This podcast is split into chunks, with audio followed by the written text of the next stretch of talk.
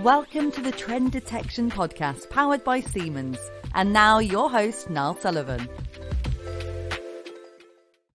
Hello, everyone, and welcome, Alex and Rob. Thank you for being here. So let's just start with our topic, industrial IoT and predictive maintenance. And let's just talk about how Insights Hub and Senseye Predictive Maintenance helps uh, customers to leverage the potential of data and improve um, operations. So my first question is for both of you. Why don't you tell us a little bit more about what is Insights Hub and Senseye Predictive Maintenance? Happy to do so. So Insights Hub is our solution for data-driven manufacturing utilizing IoT technologies. And so what we offer there is a suite of out-of-box solutions addressing manufacturing challenges, building on a common data model, a common connectivity layer, and making that basically easily adoptable by industries. Yeah. And Senseye, we're a cloud-based predictive maintenance solution um, focused on scaling the role of the reliability engineer and utilizing a lot of time series data from the factory. Excellent. So my next question is for you, Alex, to just talk about the different solutions that Insights Hub offers. Why don't you expand a little bit more on what is the power of a solution like Insights Hub? Yeah, so the power is that we have kind of a portfolio of modular out of the box solutions.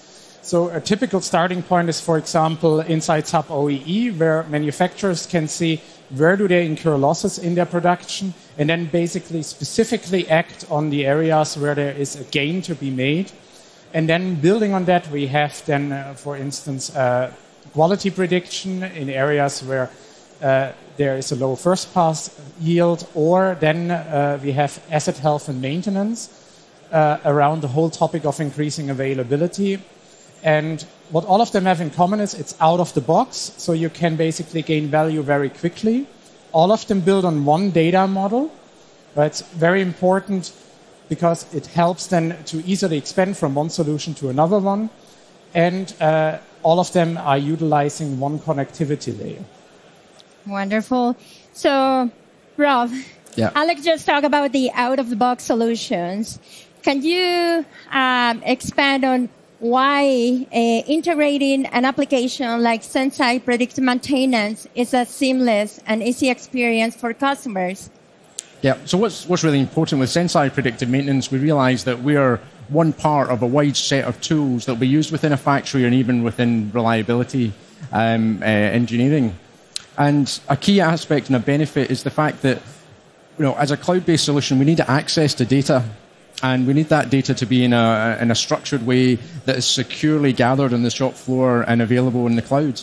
And with, with Insights Hub, we get that we become part of that wider ecosystem and sitting alongside those other use cases.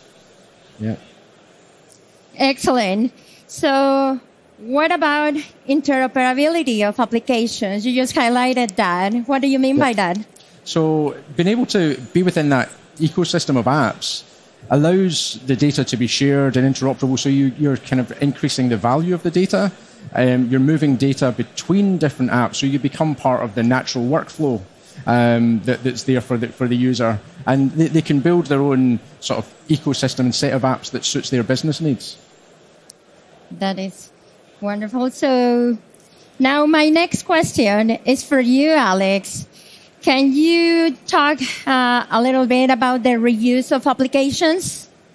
Well, reuse of applications and mainly a reuse of data for the applications. The big advantage of this is um, number one is, is consistency between what you see in different applications. Because if you, with the early example, you move from OEE to predictive maintenance. Now, some of the KPIs you look at are actually the same on both sides. If those solutions are not having the same data underbelly, you have very easily the, the challenge that you are have slightly deviating KPIs shown there, and then you spend in the end more time actually trying to bring the differences together and explain for them than you actually use to get the insights and act off them and improve the production which you have. And then the second piece is, of course, you go once through the process of connecting the equipment, once through the process of onboarding, configuring it. But then once you go from one use case to another one, it's a fairly easy and seamless journey. If you go with siloed applications, then the challenge is you go through this whole process over and over again, and you don't have actually the benefit of uh, one start and quick expansion, but it's basically you repay the same price over and over again. Interesting. Yeah. So now let's get a little bit more practical. So, Alex, can you explain how um, do Insights Hub and Senseye Predictive Maintenance work together? Yeah. So overall, you can say the umbrella for this is an end-to-end workflow. So starting at the equipment where the data is generated, uh, Insights Hub is collecting it, is pre-processing it, and is making then it available in exactly the format and in the pre-filtering and the pre-processing which Senseye needs. Senseye can run then its algorithms to detect anomalies, to make predictions about future behavior, and generate cases where the algorithm sees the need for a follow-up.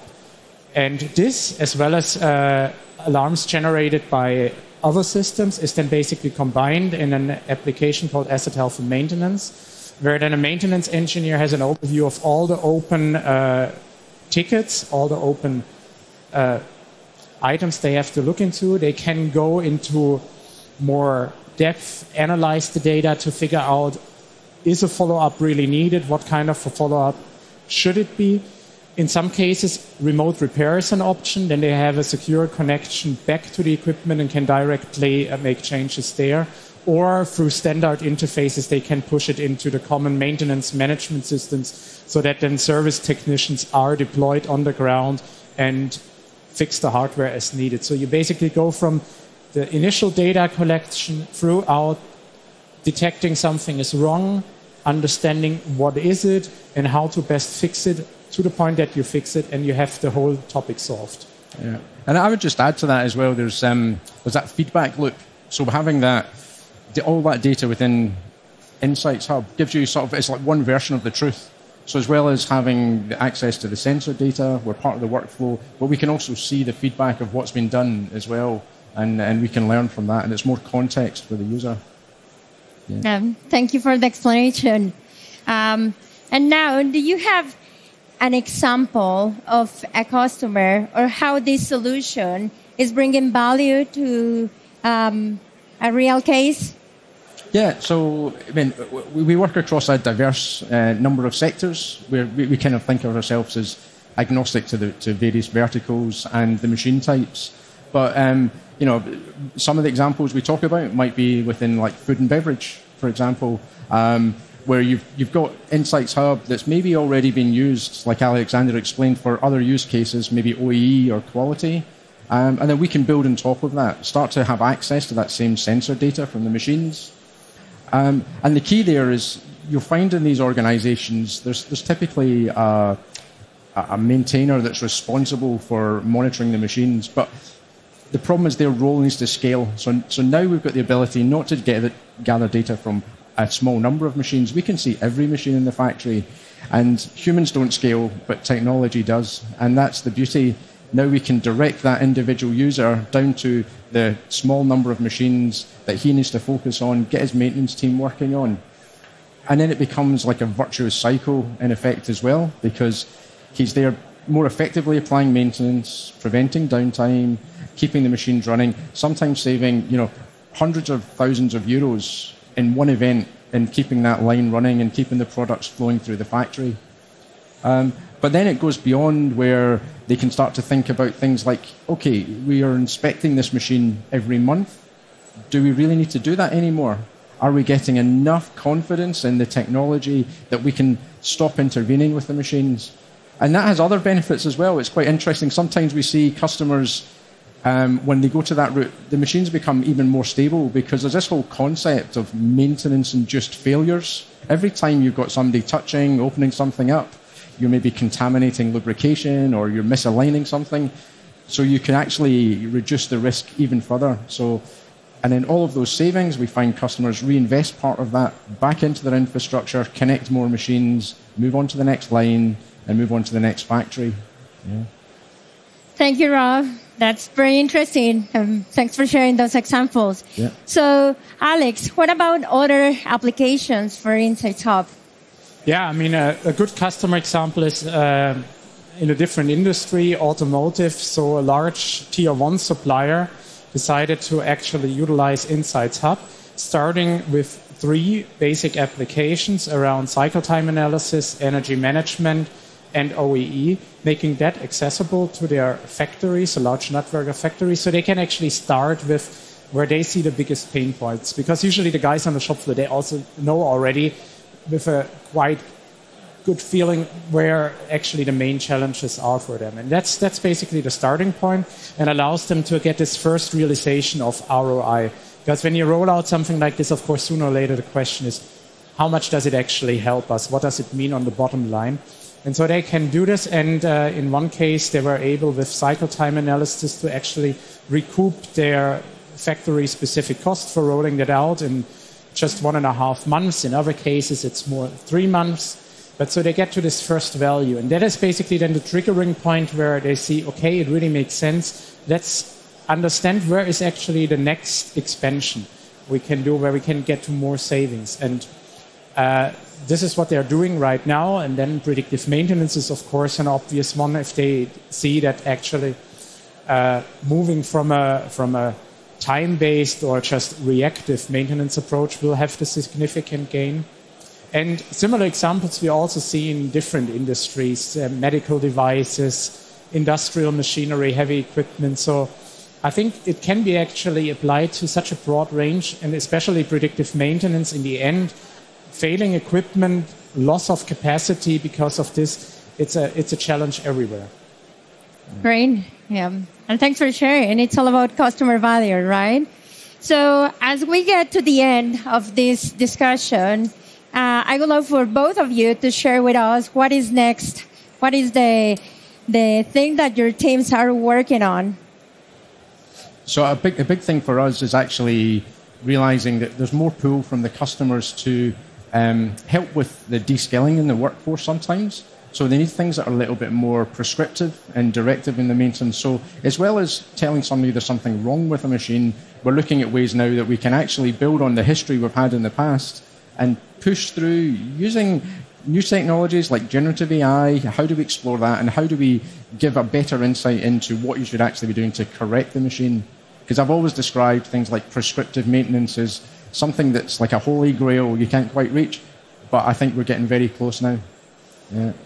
What about you, Alex? And I mean, especially right now when a lot of people are talking about generative AI, that's of course also something we are looking into. And especially also in the context of predictive maintenance as an added benefit by not only uh, providing data as a background for what should be done now to repair the issue, but also tapping this uh, treasure of old maintenance reports where specific topics were already addressed, but which in reality nobody reads because it's just inconceivable for a human to go through all those and actually find the relevant spot. But training a large language model on this and then automatically generating suggestions for work instruction. That could be another major gain point for bringing more efficiency into maintenance and actually reducing significantly reaction times, but also the human effort which is behind going into solving a problem and avoiding, of course, that you have to go back and reiterate because the first time you actually used the wrong approach.